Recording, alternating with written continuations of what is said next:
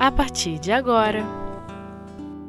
Gestos de Amor O Livro dos Espíritos Anjos guardiães, espíritos protetores, familiares ou simpáticos. Oitava parte. Com Vânia Flintz.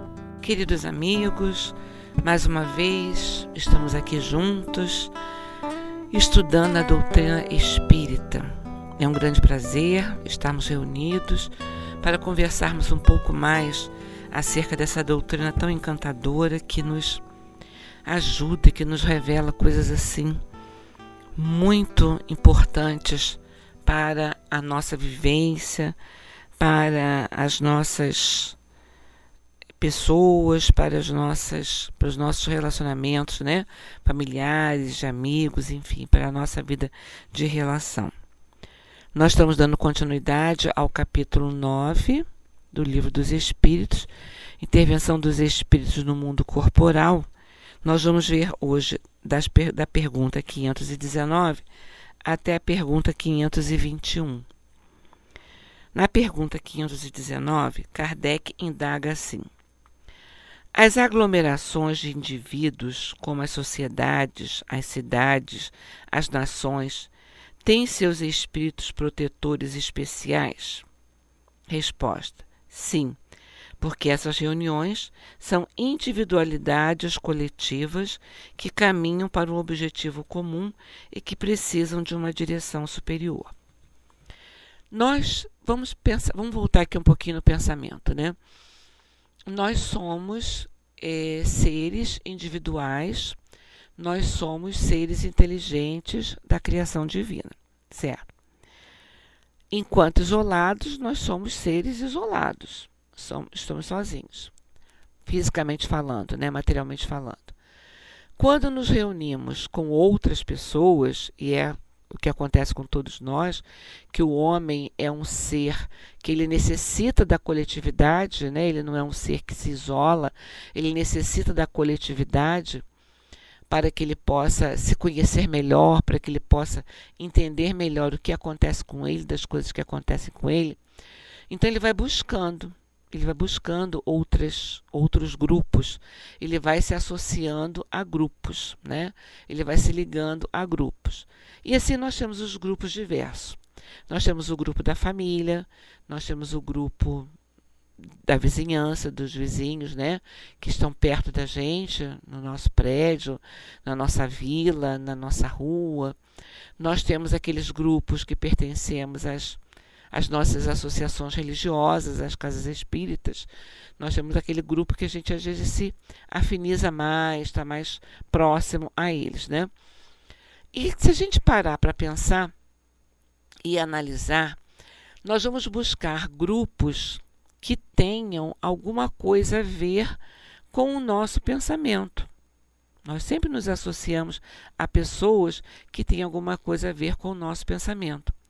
Nós podemos morar em um condomínio com mil pessoas, né, que fazem parte daquele condomínio, mas nós temos assim uma ligação maior, uma identidade maior, uma aproximação maior com algumas dessas pessoas. Nós nos identificamos mais com algumas dessas pessoas. São os nossos sentimentos que são parecidos, são os nossos pensamentos que são parecidos, são os nossos os nossos desejos que são parecidos, os nossos objetivos são parecidos.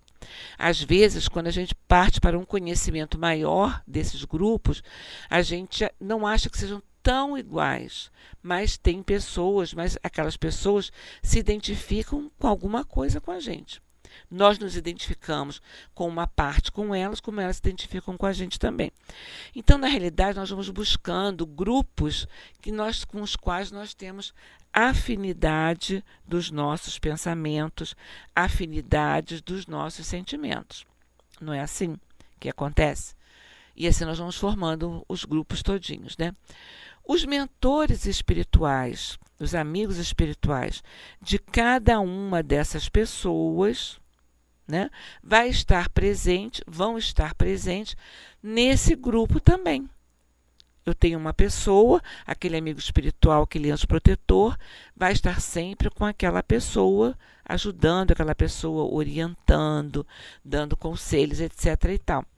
Quando eu estou num grupo, vai haver ali uma, uma coletividade de amigos espirituais, assim como nós temos a coletividade dos seres encarnados. Então, esse grupo, esse grupo, na realidade, ele é constituído por pessoas isoladas pessoas individuais, a individualidade com os seus amigos espirituais. Então, esse grupo também vai ter os seus protetores espirituais. Como ele responde aqui, sim, porque essas reuniões são individualidades coletivas que caminham para um objetivo comum. É pensamento similar né? É o pensamento similar. Então, é um objetivo comum, que precisam de uma direção superior. Então, nós teremos os mentores espirituais de cada pessoa que está ali e teremos também aquele mentor espiritual que vai coordenar aquele grupo todo ali. Né? Então, nós temos então as aglomerações têm espíritos protetores que os auxiliam nessa caminhada. Na pergunta 520, Kardec indaga assim: os espíritos protetores das massas são de uma natureza mais elevada do que os que se ligam aos indivíduos? Resposta: tudo é relativo ao grau de adiantamento das massas como dos indivíduos. Então, tudo vai ocorrer e vai transcorrer de acordo com aqueles indivíduos que estão formando aquele grupo. Se eu tenho pessoas que tenham pensamento X, né, eu terei amigos espirituais que estarão também ligados àquele pensamento, que se identificam com aquele pensamento, então eles estarão ligados àquele grupo. Se eu tenho pensamento Y, então, eu não vou atrair se eu tenho um pensamento é, mais desorientado, se tenho um pensamento não tão equilibrado, um pensamento onde as pessoas ainda cometem algumas besteiras, algumas bobagens. Então, ela vai atrair também, aquelas pessoas irão atrair amigos espirituais que vão se identificar com aqueles pensamentos. Né?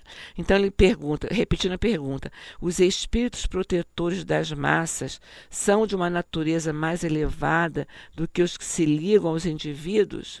Resposta: tudo é relativo ao grau de adiantamento das massas como dos indivíduos.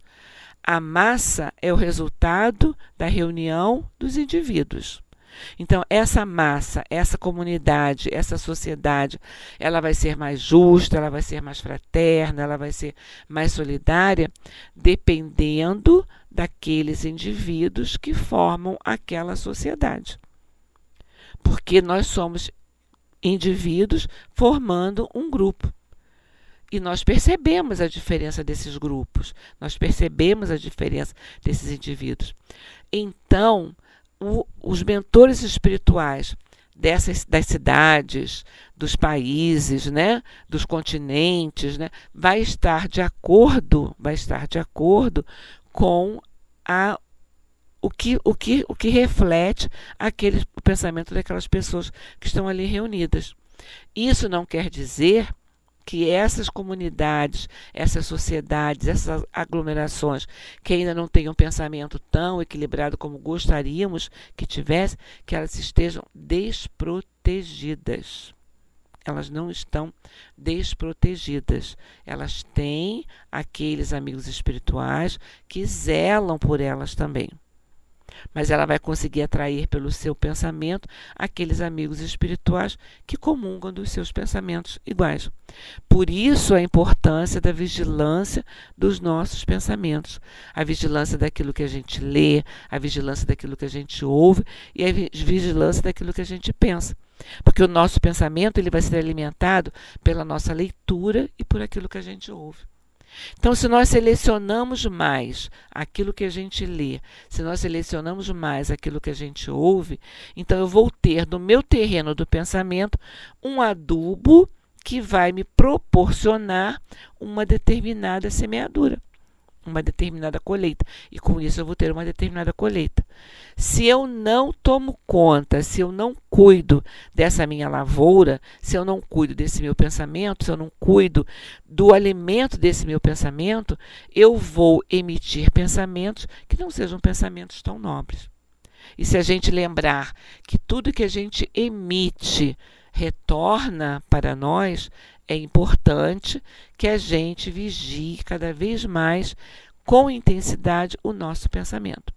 Nós vamos fazer um breve intervalo e voltamos em seguida para acabar de conversar.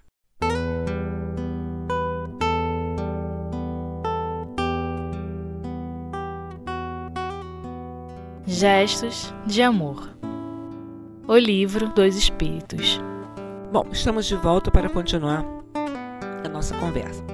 Nós falávamos aqui no primeiro bloco da importância da vigilância do pensamento, né? Da importância da vigilância do pensamento.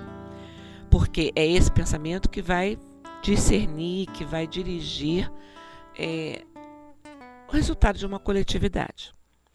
Na pergunta 521, Kardec indaga assim: Certos espíritos podem auxiliar o progresso das artes, protegendo os que delas se ocupam? Resposta: há espíritos protetores especiais que assistem os que invocam, os que os invocam, quando os julgam dignos disso. Porém, o que quereis que façam com aqueles que acreditam ser o que não são? Eles não fazem com que cegos vejam, nem com que surdos ouçam. É, a gente tem a ideia, né? Muitas vezes a gente tem a ideia de que os espíritos podem fazer tudo, podem ter acesso a tudo, podem resolver tudo, se a gente não dar condições. Se a gente não tem essas condições, não oferece essas condições. E nós sabemos, como falamos anteriormente, os espíritos hoje desencarnados são espíritos encarnados anteriormente, né? No, no, momento que essas encarnações estavam ainda é, em processo durante no, no planeta terreno. Então, eles vão ter, eles vão ter as mesmas dificuldades que nós temos. Então, ele não consegue, a gente não consegue ajudar a quem não quer ser ajudado. A gente não consegue ensinar alguma coisa a alguém que não quer aprender. A gente não consegue dar habilidades a alguém que não quer fazer um trabalho para desenvolver as suas habilidades. Então fica um pouco difícil da gente conseguir isso, né? É a mesma coisa em relação aos espíritos. Então, quando eles dizem aqui, há espíritos protetores especiais que assistem a que, os que os invocam quando os julgam dignos disso. Porém, o que quereis que façam com aqueles que acreditam ser o que não são? Eles não fazem com que os cegos vejam, nem com que os surdos ouçam. Ele não vai conseguir fazer diferente. No comentário de Kardec dessa questão, ele comenta assim para a gente: os antigos fizeram deles divindades especiais as musas não eram senão a personificação alegórica dos espíritos protetores das ciências e das artes, como designavam sob o nome de Lares e Pênates os espíritos protetores da família. Entre os modernos, as artes, as diferentes indústrias, as cidades, os países também têm seus patronos protetores, que são apenas espíritos superiores sob outros nomes. Né? Então não tem um nome específico, não importa o nome específico. Tendo cada homem seus espíritos simpáticos, daí resulta que nas coletividades a generalidade dos espíritos simpáticos é proporcional à da generalidade dos indivíduos, que os espíritos estranhos para elas são atraídos pela identidade dos gostos e dos pensamentos numa palavra, que esses agrupamentos, tanto quanto os indivíduos, são mais ou menos envolvidos, assistidos, influenciados conforme a natureza dos pensamentos da multidão. Então a gente para, a gente pensa, a gente analisa, a gente vê que o cerne de tudo está no nosso pensamento. O nosso pensamento é que vai direcionar e que vai qualificar essas aglomerações. Daí a importância, como falamos, da vigilância do pensamento e da importância da prece também. Então, quando nós vemos em determinados grupos sociais da nossa atualidade, determinados grupos que são mais radicais em relação a alguns conhecimentos, que não aceitam determinadas posturas dos seus integrantes e que acabam crucificando esses integrantes, maltratando esses integrantes, é, quando nós temos a notícia de que isso acontece, muitas vezes muitas pessoas se revoltam, muitas pessoas ficam, tá vendo, esse mundo não tem jeito, como é que consegue fazer uma coisa dessa? É muita crueldade quando faz isso, não tem jeito, não tem condição. Tem condição, tem jeito. Porque se a gente diz que o mundo não tem jeito, e se nós somos integrantes desse mundo, nós automaticamente estamos dizendo para nós mesmos que nós não temos jeito. E nós temos jeito. Todo mundo acredita que tem jeito. Ninguém se acha uma coisa perdida. Nenhum de nós né, é, se acha uma coisa perdida, se acha uma personalidade perdida. Nos achamos personalidades falíveis, mas que temos condições de consertar. E temos. E temos condições de consertar. Precisamos, porém, nos esforçar para isso. Então, o nosso pensamento vai direcionar a qualificação dessas aglomerações.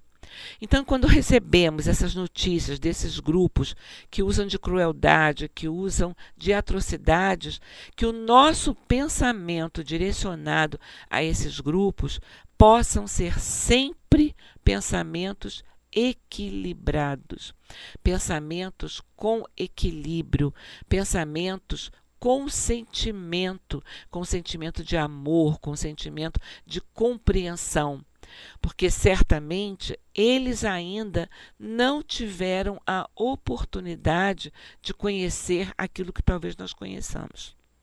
Talvez possam até ter conhecido, mas não entenderam a utilidade, não entenderam a questão principal dessas lições. Mas um dia irão compreender, porque a lei que nos rege é a lei de progresso, e um dia irão compreender.